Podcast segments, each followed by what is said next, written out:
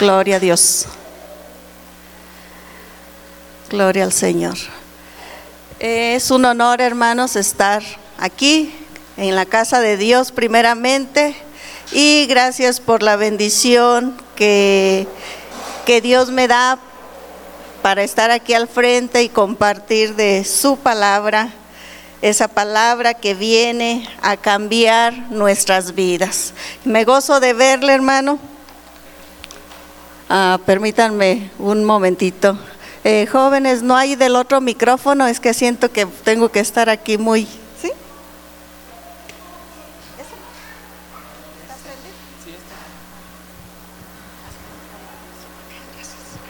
Gloria a Dios.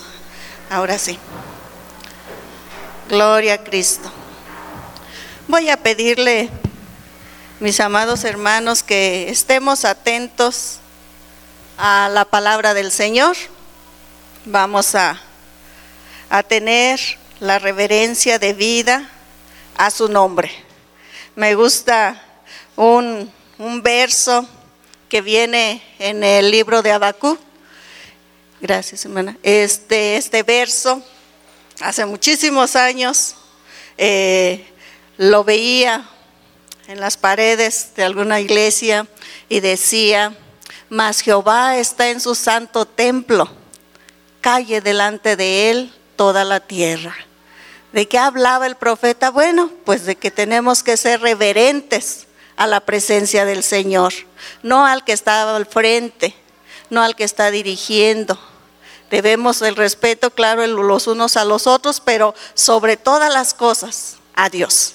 Así es que esa es la reverencia la cual debemos de, de tener a la presencia de nuestro amado Jesucristo. ¿Todos dicen amén? Ok, muy bien. Vamos a, a dar inicio con la palabra del Señor en esta tarde y voy a invitarle que vaya a su Biblia. ¿Cuántos trajeron su Biblia? Amén, amén. Es bueno, hermanos, conservar ese hábito de traer nuestra Biblia. Haga de cuenta que, bueno, muchas buenas costumbres ya hemos perdido. Eh, hace unas semanas platicábamos de antes cómo la mujer iba al mercado y no se iba con su cartera nada más, no llevaba su canasta o su bolsa, porque iba al mercado. Ahorita no vamos al mercado y ahí nos dan las bolsas, nos dan todo. Igual a la iglesia, decíamos, es ya de servicio y procurábamos la Biblia. Ahora decimos, ay, al cabo está en la pantalla. Eso es bueno porque de verdad a los que ya no vemos muy bien, es una grande bendición, pero es bueno usar nuestra Biblia, que no se nos olvide que, que venimos a la casa del Señor y es bueno que lo que estamos compartiendo usted lo vea y por lo menos estarlo buscando, aunque al final termine leyendo de la pantalla. Es solo una recomendación que no perdamos las buenas costumbres. Hay hábitos que son muy buenos y ese es uno de ellos, ¿sí? Así es que vamos a ir al libro de los jueces, en el capítulo 2, verso 18. Y ya que lo encuentre, póngase sobre sus pies por reverencia al Señor y vamos a darle lectura. Libro de los jueces, capítulo 2, el verso 18. Amén, hermanos. Cuando lo vea todos de pie, quiere decir que ya todos tienen la lectura o que ya está en la pantalla, ¿verdad? Y dice así la palabra de Dios a la letra.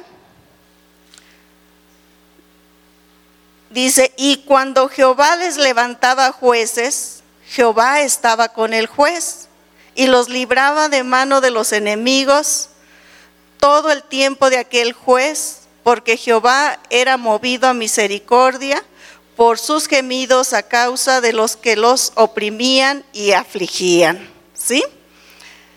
Eh, si lo buscó, no pierda su lectura, pero vamos a ir también al Evangelio del apóstol Juan, en el capítulo 8, verso 36. Sin duda, este verso, muchos lo tenemos memorizado. Y dice así, San Juan 8:36. Así que si el Hijo os libertare, seréis verdaderamente libres. ¿Cómo dice hermanos ustedes?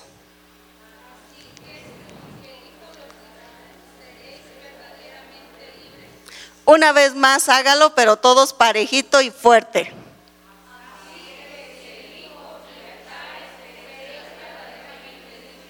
Amén. Oramos. Gracias, precioso Dios. En esta tarde, Señor, te hemos adorado, te hemos exaltado, Señor. Hemos bendecido tu santo nombre, mi Cristo. Y Señor, no queremos salir de en ese espíritu de adoración, sino queremos estar, Señor, en tu presencia, Padre, para que seas tú hablando a nuestra vida. Trayendo, Señor, esa palabra que has preparado para nosotros. Señor, que venga a edificar, que venga a transformar, que venga a motivarnos. Lo que tú hayas preparado, Señor, para cada uno, cúmplase tu propósito en esta tarde. Señor, solo soy un instrumento en tus manos y sé tú hablando en esta hora. Te lo ruego, Señor, en el precioso nombre de nuestro Señor Jesucristo. Amén y amén. Tome su lugar, mi amado hermano. Nuestro tema de hoy es anhelos de libertad. ¿Cómo se llama el tema, hermano? Anhelo de libertad. Yo no sé usted, pero ya hace un buen tiempo de años que todo mundo proclamamos querer una libertad, libertad de expresión, libertad de hacer lo que yo quiera, este, en pocas palabras, ¿verdad? Que ahora, en nuestros últimos tiempos, hasta libertad de elegir pues de qué sexo quiero ser. Aunque si Dios me hizo mujer y yo no quiero ser, yo puedo querer lo contrario y decir yo así soy. Y esa libertad. Andamos, hermanos, este, en todos los tiempos buscando ser libres, queriendo eh, manifestar y hacer lo que a nosotros nos, nos parece bien. Y nos olvidamos de muchas cosas. Nos olvidamos de una libertad verdadera y, por estar tan ansiosos, tan deseosos de ser libres, estamos con una sociedad hecha añicos, destruida, destrozada, corrompida por ese deseo de libertad. ¿Sí?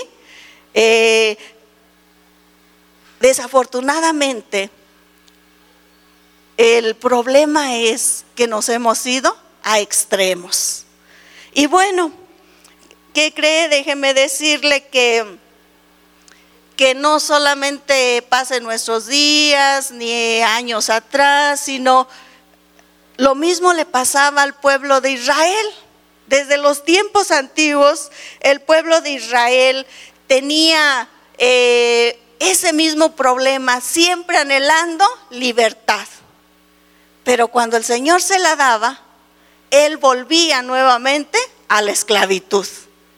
Y era una cosa tremenda que, que, se repetía constantemente. Y mire, lo vamos a, a estar viendo a la luz de la palabra.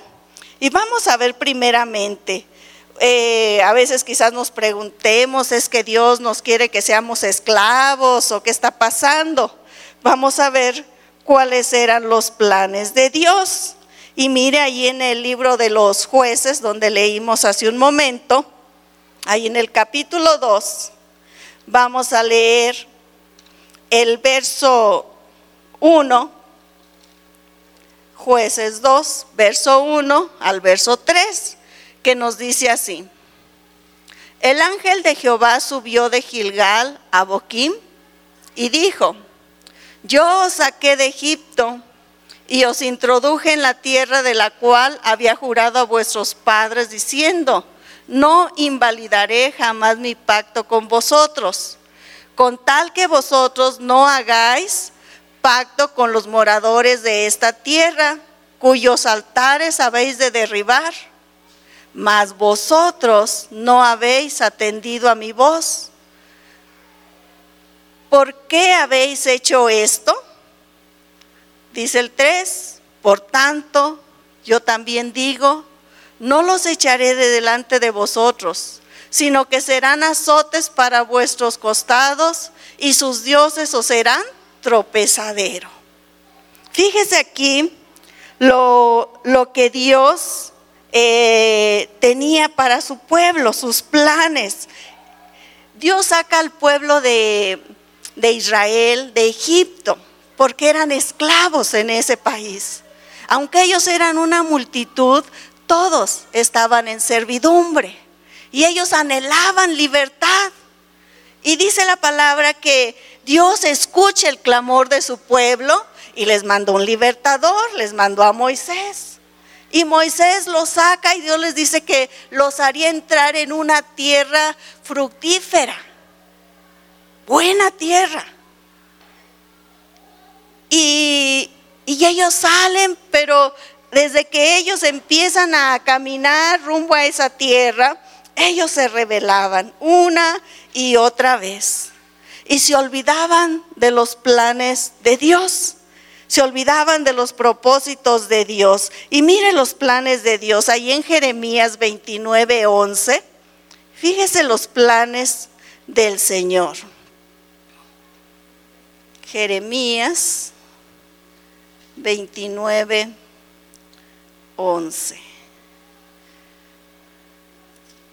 Nos dice, versículo también conocido por nosotros, dice ahí el Señor, porque yo sé los pensamientos que tengo acerca de vosotros, dice Jehová, pensamientos de paz y no de mal, para daros el fin que esperáis. ¿Qué esperamos todos? bendiciones, ¿verdad? Eh, salud, bienestar, eh, la paz de Cristo, todo eso anhelamos.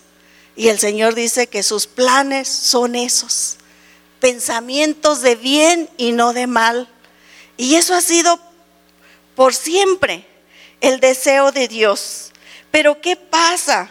¿Por qué hay esos cambios? Hablando del pueblo de Israel. ¿Qué los hacía cambiar de, de situación, de tener libertad y después estar nuevamente en esclavitud? Desafortunadamente, el pueblo de Israel vivía por emociones. Se les pasó la emoción. Mire ahí en jueces capítulo 3. Jueces capítulo 3. En el verso 7, jueces 3, 7 nos dice de la siguiente manera. Hicieron pues los hijos de Israel lo malo ante los ojos de Jehová y olvidaron a Jehová su Dios y sirvieron a los Baales y a las imágenes de acera. Dice el 8, y la ira de Jehová se encendió contra Israel y los vendió en manos de Cusán Rizataim, rey de Mesopotamia. Y sirvieron los hijos de Israel a Cusán Rizataim ocho años. Se les pasó la emoción, pasó el tiempo, esa generación quizás ya solamente pensaban que lo que eh, sus padres les platicaban de cuando Dios abrió el mar rojo y pasaron en seco y que los carros de Faraón fueron destruidos junto con todo su ejército, decían, historia, no hay, no hay realidad. Y se olvidaban, se les pasó esa emoción y anduvieron en sus propios caminos. No siguieron el camino del Señor, el camino que Dios les había señalado. ¿Qué camino les señaló Dios? Ahí en jueces 2, verso verso 12, nos dice, el verso 12 dice, dejaron a Jehová, el Dios de sus padres, que los había sacado de la tierra de Egipto, y se fueron tras otros dioses, los dioses de los pueblos que estaban en sus alrededores, a los cuales adoraron y provocaron a ira a Jehová. Y dejaron a Jehová y adoraron a, Baal, a Baal y a Astarot. Fíjese, se olvidaron del Dios vivo, del Dios que los había sacado de la esclavitud. ¿Qué nos dice el Salmo 106? Verso 34.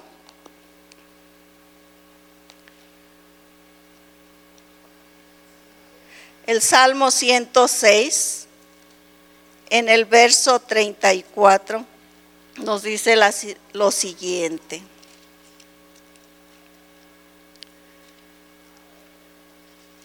Gloria a Dios. Dice el verso del verso 34 al verso 43 en el 106 dice, "No destruyeron a los pueblos que Jehová les dijo, antes se mezclaron con las naciones y aprendieron sus obras." y sirvieron a sus ídolos, los cuales fueron causa de su ruina. Sacrificaron sus hijos y sus hijas a los demonios y derramaron la sangre inocente, la sangre de sus hijos y de sus hijas, que ofrecieron en sacrificio a los ídolos de Canaán, y la tierra fue contaminada con sangre. Vemos nosotros cómo ellos empezaron a desviarse del camino del Señor. Dice ahí más adelante, se contaminaron así con sus obras y se prostituyeron con sus hechos. Se encendió por tanto el furor de Jehová sobre su pueblo y abominó su heredad. Los entregó en poder de las naciones y se enseñorearon de ellos los que les aborrecían sus enemigos los oprimieron y fueron quebrantados debajo de su mano. Muchas veces los libró, mas ellos se rebelaron contra su consejo y fueron humillados por su maldad. Vemos entonces que el apartarnos del camino del Señor nos conduce a destrucción. Y el pueblo no lo veía, no lo entendía porque dice ahí una y otra vez sucedía. Y Dios estaba ahí pendiente de ellos. Dios estaba ahí para ayudarlos cuando ellos eh, clamaban al Señor, porque Él es grande en misericordia. Y dice allí el verso 18, bueno, el verso 18 de, de jueces, en el mismo capítulo 2, ¿sí? vemos ahí cómo la, la misericordia de Dios siempre está presente. Aun cuando Él le advirtió al pueblo de Israel lo que tenía que hacer y no le obedeció, cuando el pueblo clamaba a Él, el oído del Señor estaba atento. Dice ahí el verso 18, y cuando Jehová les levantaba jueces, Jehová estaba con el juez y los libraba de mano de los enemigos. Todo el tiempo de aquel juez, porque Jehová era movido a qué hermanos? A misericordia por sus gemidos a causa de los que los oprimían y afligían. Vemos entonces que Ahí estaba la mano de Dios para ayudarles, para salvarlos. Cada vez que el pueblo clamaba a Dios, el Señor estaba ahí atento para volverles a levantar un hombre que los librara de esa opresión. Y dice ahí también en el Salmo 106, el verso 44, nos dice, con todo él miraba cuando estaban en angustia y oía su clamor. Con todo lo que lo que le hacían, adoraban otros dioses, a él lo ignoraban, se olvidaban de su pacto, se olvidaban de todos aquellos beneficios que él les había dado. Ellos lo olvidaban. Pero aún así, ese Dios de misericordia, cuando el pueblo gemía por la aflicción que estaba pasando, ahí estaba la mano de Dios extendida hacia ellos. Y dice la palabra, y es triste hermanos, dice una y otra vez. Una y otra vez. Porque aún los jueces también fallaban. Aún ellos mismos los llevaban por camino equivocado. Y a ellos les parecía bien, a gusto, felices. Pero el Señor, en su grande amor e infinita misericordia, y sabiendo que el hombre siempre va a fallar, Él prepara un libertador diferente. Él prepara ese libertador que no falla y que siempre iba a estar ahí con nosotros. Mire lo que dice Isaías. Ahí en el libro de Isaías, capítulo 59, en el verso en el verso 1. Isaías 59, 1 nos dice, he aquí no se ha cortado la mano de Jehová para salvar, ni se ha agravado su oído para oír. El Señor dice, su mano sigue extendida y su oído presto para escuchar la necesidad. Luego, ahí en el Evangelio de Lucas, vamos al Evangelio de Lucas, en el capítulo 4,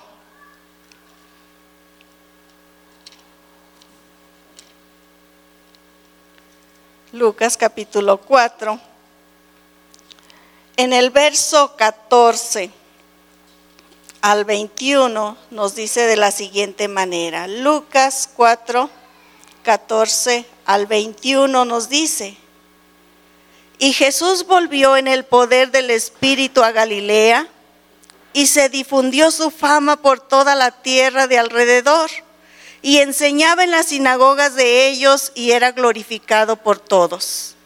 Vino a Nazaret, donde se había criado, y en el día de reposo entró en la sinagoga conforme a su costumbre y se levantó a leer.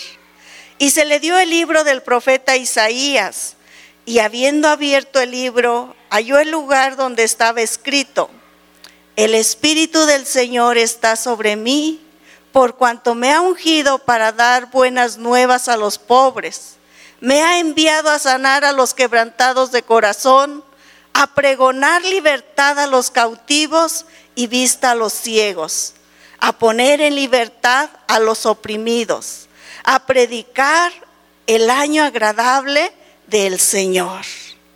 Mira lo que vino este libertador sin duda, usted y yo encajamos en algo ahí. Sin duda, quizás encajamos en todo. Y por eso el Señor vino a darnos esa libertad, dice esa vista a los ciegos, esa salvación. A eso vino el Señor Jesucristo, a ponernos en libertad a sanar los corazones quebrantados. Y mire lo que dice ahí, eh, ahí en el Evangelio de Juan, donde leímos hace un momento, en el capítulo 8, en el verso 32, Juan 8, 32, y luego nos pasamos al 36, dice, y conoceréis la verdad, y la verdad os hará que, hermanos, ¿Qué nos hará la verdad? Libres, la libertad que anhelamos. Y luego dice el verso 36, Así que si el Hijo libertare, seremos verdaderamente libres. Esa es la libertad que debiéramos anhelar. Esa es la libertad verdadera que solo Dios nos puede ofrecer. No es la libertad de género, no es la libertad de expresión, no es la libertad de manifestarme, no. La libertad que Cristo vino a traer a nuestras vidas. Fíjese que dice Gálatas, la carta a los Gálatas, en el capítulo 5, verso 1. Carta a los Gálatas, capítulo 5, verso, verso 1 dice, estad pues firmes en la libertad con que Cristo nos hizo libres y no estéis otra vez sujetos al yugo de esclavitud. ¿A cuántos Cristo los hizo libres? ¿A cuántos? ¿Cuántos hermanos? Bueno, por lo menos por fe creemos que Cristo nos hizo libres. Entonces, dice el Señor a través del apóstol Pablo, que estemos pues firmes. ¿Qué será estar firme? No moverme, firme. Cuando esta mesa, todas sus patitas no le dan lugar a que se mueva, pero mire, ¿está firme? No. Yo ahorita me, me estaba resbalando, perdóneme. Este, a veces así estamos. Cristo nos hizo libres, pero nosotros no permanecemos en esa libertad. Así como el pueblo de Israel, Dios lo sacaba de la esclavitud, Dios lo libraba de sus enemigos y al ratito ya estaba otra vez con ellos. Yo no sé de dónde Dios eh, a cada uno de nosotros nos tomó, nos sacó, nos libertó, pero a veces como que nuestro pie todavía quiere regresar. No, el consejo del apóstol y del Señor Jesús, a través de él, mejor dicho, es permanecer firmes, firmes en la libertad con que Cristo nos hizo libres y no estemos otra vez sujetos al yugo de esclavitud. No volvamos a ese yugo de esclavitud. No debemos andar en nuestro propio camino, porque ya conocemos un camino. Ahí en el Evangelio de Juan 14, 6, el Señor Jesús dijo, yo soy el camino, la verdad y la vida. Y nadie viene al Padre si no es por mí. Así dijo el Señor. Él es el camino. Así que no andemos en nuestros propios caminos. Es que a mí me gusta así. Su camino está plasmado en su palabra.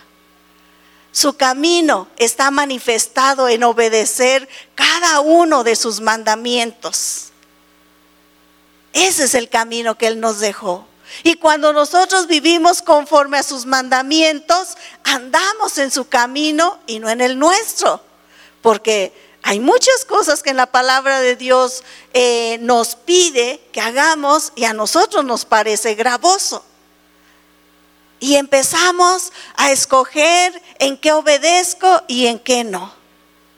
Y ahí ya nosotros estamos desviándonos del camino que el Señor nos marcó. Dice ahí también nuevamente en la carta a los Gálatas, en el mismo capítulo 5, solamente que en el verso 13 nos dice, Cristo nos redimió de la maldición de la ley hecho por nosotros, maldición, porque está escrito, perdón, se me perdió la vista. eh,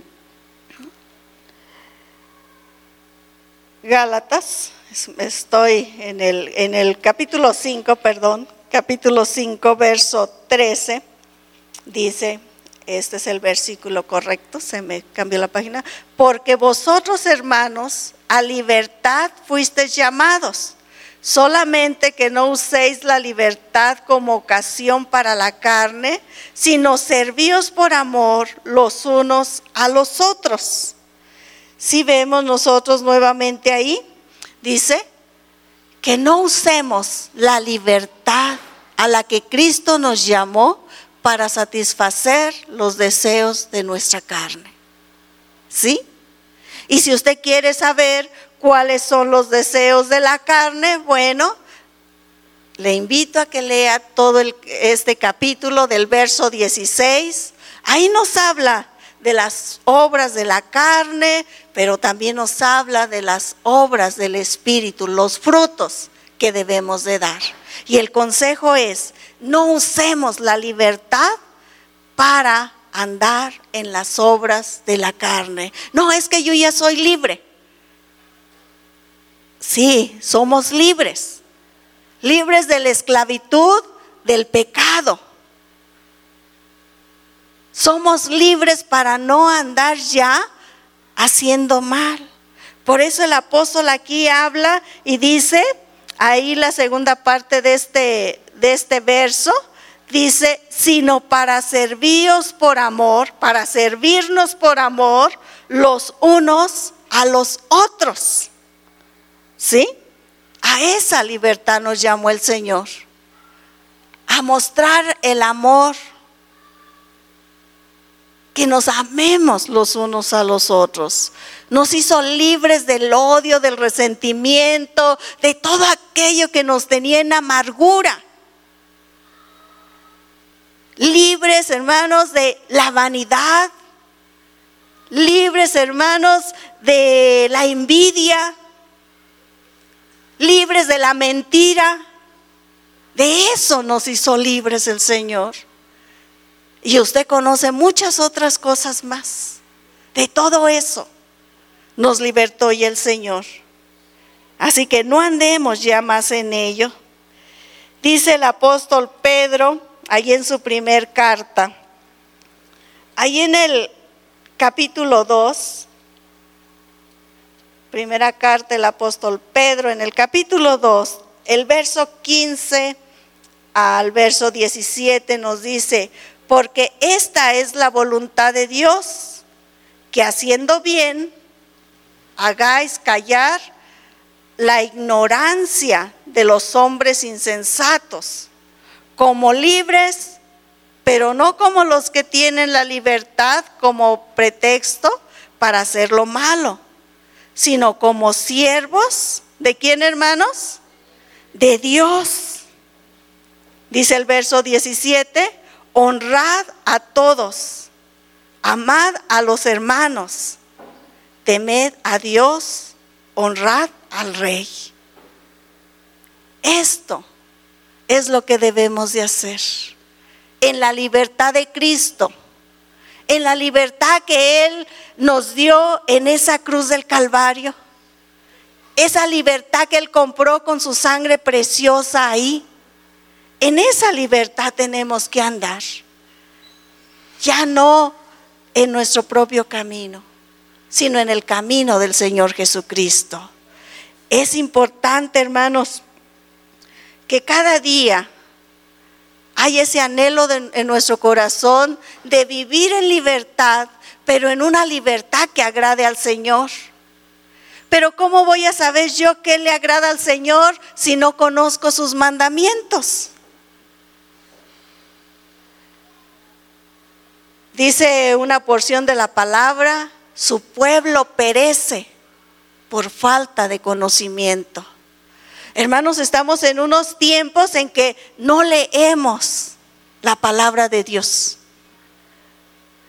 Todo, hermanos, se nos va en querer saber qué sucede alrededor con las modas, con los noticieros, con el deporte. De todo queremos estar informados, menos de la voluntad de Dios para mi vida. Y así se nos pasa el tiempo. ¿Cómo corrige, cómo corrijo mi vida si no sé cómo debe de estar alineada al Señor? ¿Cómo dejo de mentir si mis ojos, mi mente, mis oídos no han mirado que la palabra de Dios dice que el reino de los cielos no es para los mentirosos? ¿Cómo dejo de ofender si yo no he leído que el Señor dice que ame a mi prójimo como a mí mismo?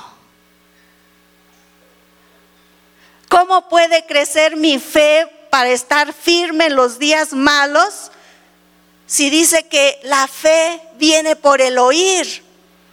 Pero no oír quién metió cuántos goles, quién cantó la mejor canción, quién es eh, la mejor modelo del año, quién es el político más um, sobresaliente. No. La fe viene por el, el oír y oír la palabra de Dios. Qué bueno que vamos iniciando un año, hermanos porque podemos hacer cambios en nuestra vida, porque podemos transformar lo que estábamos haciendo equivocadamente por eh, encaminarlo conforme a la voluntad de Dios. Dice ahí en el Evangelio de Juan, capítulo 5, 15, nos habla de que debemos de estar unidos a Él. Déjese lo leo literal, como el Señor Jesús lo dijo. San Juan, capítulo 15, verso 5.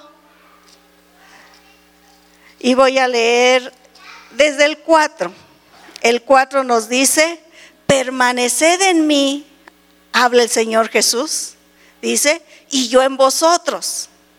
Como el pámpano no puede llevar fruto por sí mismo, si no permanece en la vid, así tampoco vosotros, si no permanecéis en mí. Yo soy la vid, vosotros los pámpanos. El que permanece en mí y yo en él, éste lleva mucho fruto, porque separados de mí, nada podéis hacer.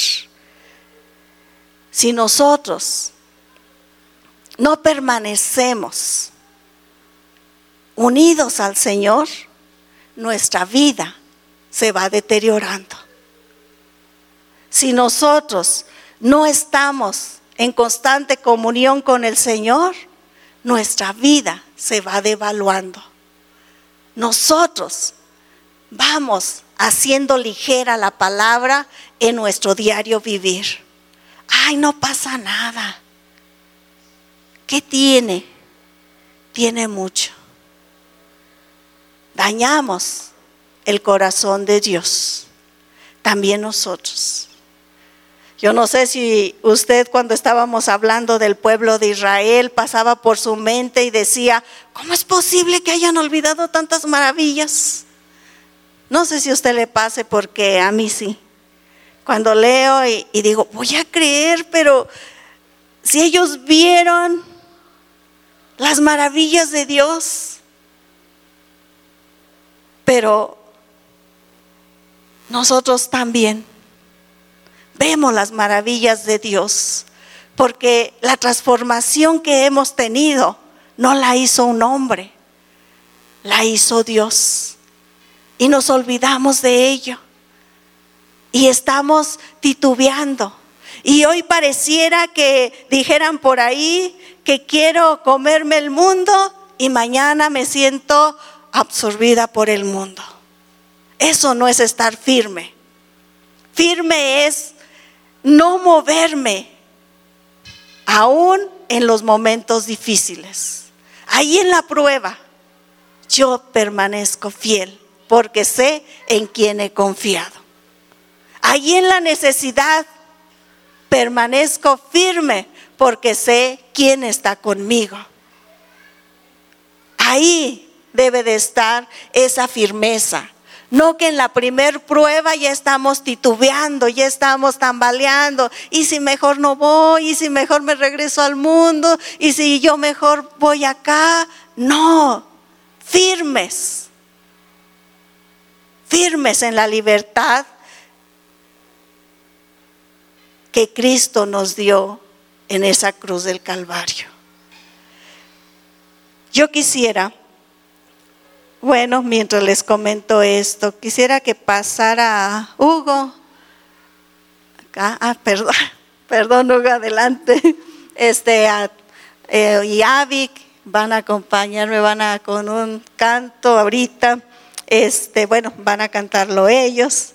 Pero yo quisiera que mientras ellos se preparan para entonar este canto, yo quisiera que usted reflexionara, que yo eh, reflexione en estos momentos. ¿Cómo he tomado la libertad que Dios me ha dado? ¿Qué tan firme he permanecido en mi caminar con Cristo? ¿Qué hace falta para que yo sea fiel al Señor? Para que no me deje llevar por las circunstancias.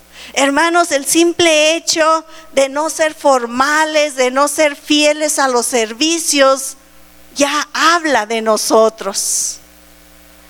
Que cuando de repente sabemos que tenemos eh, culto los domingos y se me hace fácil que si mi prima me dijo, oye, vente a comer, vente a desayunar, y yo, ah, ah ya voy de hoy en ocho no pasa nada.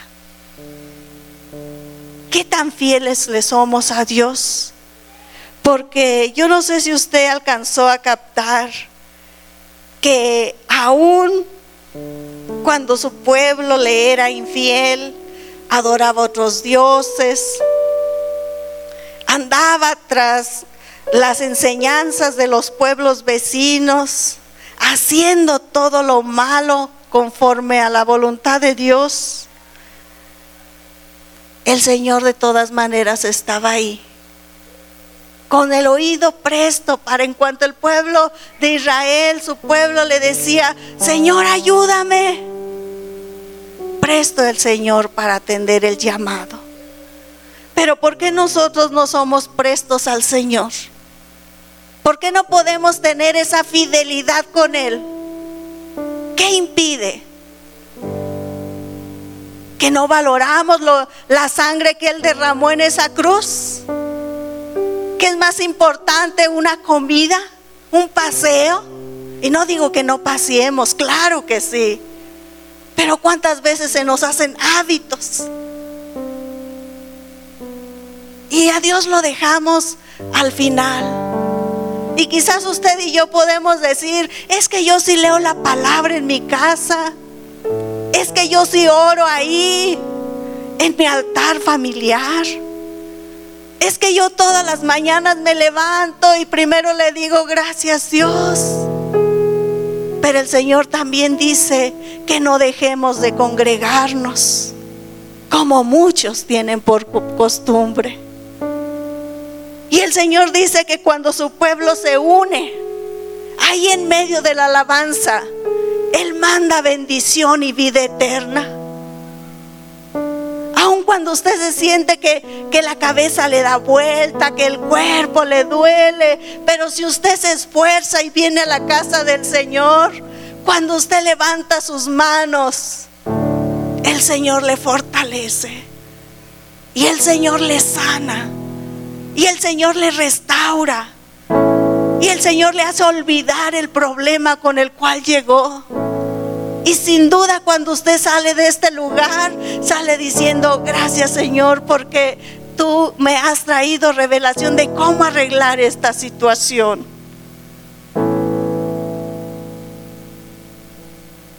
Yo quiero pedirles a los chicos que entonen un canto que les pedí que nos haga reflexionar, que nos haga pensar que necesitamos hacer una entrega total de nuestra vida a Dios. Que si no nos entregamos totalmente al Señor, no podemos permanecer firmes en su libertad, en su amor, en su camino. Póngase de pie y escuche el canto y únase a mis hermanos en esta noche.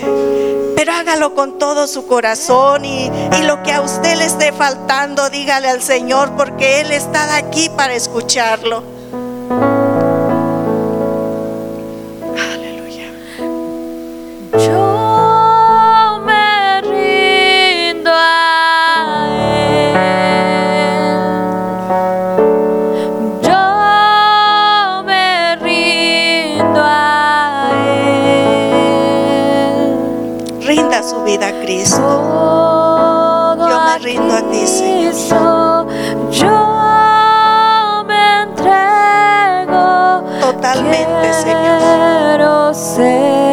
Serle Yo quiero serte fiel, Señor. Yo me rindo a Declárelo con sus labios, hermano. Yo Declárelo con todo el corazón. rindo a Él. Dígaselo al Señor. Todo a Cristo yo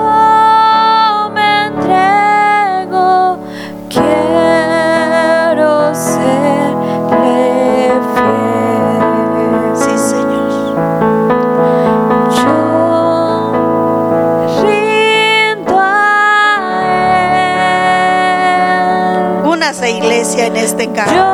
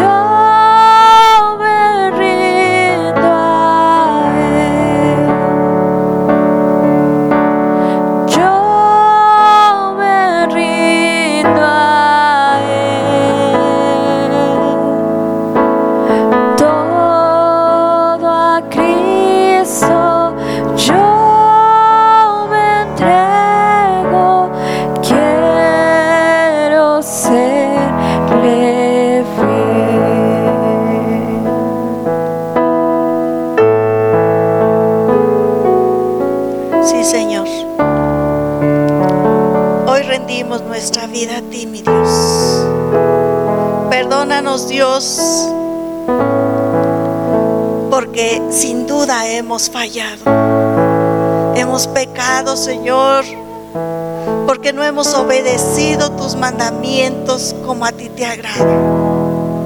Perdónanos porque muchas veces quizás tomamos la libertad que tú nos has dado para nuestro propio beneficio. Perdónanos, Señor, porque cuántas veces no valoramos el sacrificio que tú hiciste en esa cruz, cada gota de tu sangre, solo por amor a nosotros. Padre, pero en esta noche nos rendimos a ti, porque sabemos que tú eres fiel. Y porque que sabemos que tú estás aquí para sostener nuestras vidas. Que nuestras propias fuerzas no podemos caminar, sino es solo pegados a ti, como la vid verdadera. Así como dice tu palabra, tú la vid y nosotros los pámpanos. Y desde hoy queremos dar frutos frutos de arrepentimiento, dijera Juan el Bautista. Frutos que muestren que tú vives en mi corazón. Gracias Señor. Gracias. Gracias por tu perdón. Gracias porque sabemos que aunque tú fuiste tentado en todo, pero sin pecado, nosotros sí fallamos. Pero te tenemos a ti. Te tenemos a ti, mi Señor. Gracias, gracias por tu perdón. Gracias por tu amor. Gracias, maravilloso Dios. Queremos salir renovados, transformados, firmes en lo que hemos creído, Señor, con una actitud diferente, anhelando agradarte solo a ti, agradarte solo a ti, mi Señor, agradando al Rey, haciendo tu voluntad.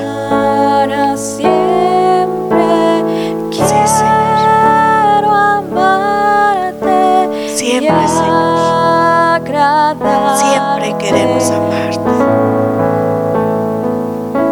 Amén, Señor. Yo me rindo a Él. Nos rendimos solo a ti, Señor. Yo Hoy rendimos nuestras debilidades. Hoy rendimos todo aquello que nos ha apartado para hacerte fiel. Hoy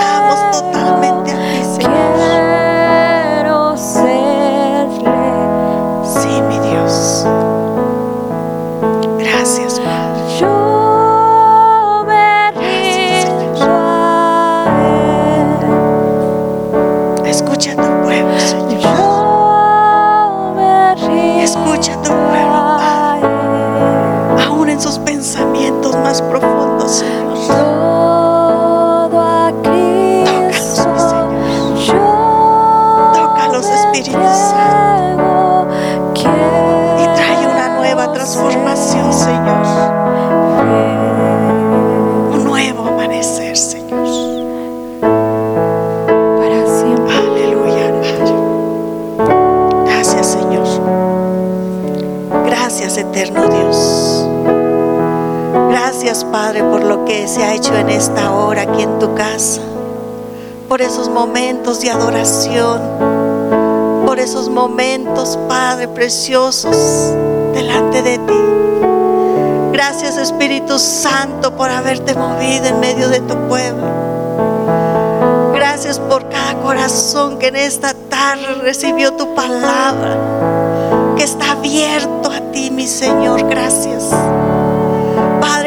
palabra que tú has traído a nuestra vida, Señor, sea puesta por obra.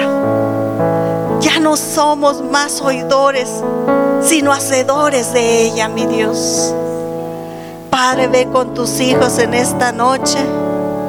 Guarda, Señor, la salida de este lugar, mas no de tu presencia. Y guíalos a su hogar, a donde ellos vayan, mi Dios. Que tu ángel acampe alrededor de ellos y les defienda de toda acechanza del enemigo. Señor, tu iglesia la cubrimos con tu sangre preciosa. Este pueblo tuyo, Señor, llévalo con esa paz que solo tú sabes darnos. Te damos gloria y te damos honra. En ese precioso nombre de nuestro Señor Jesucristo. Y que tu bendición sea sobre cada hijo tuyo. Que tu bendición sea en sus trabajos. Que tu bendición sea en el hogar, en la escuela, a donde quiera que andemos, Señor. Tu paz sobre nosotros. Gracias, Padre. Gracias en el nombre de Jesús. Amén, Señor. Amén. Gloria a Dios. Gloria al Señor. Dios me les bendiga, amados.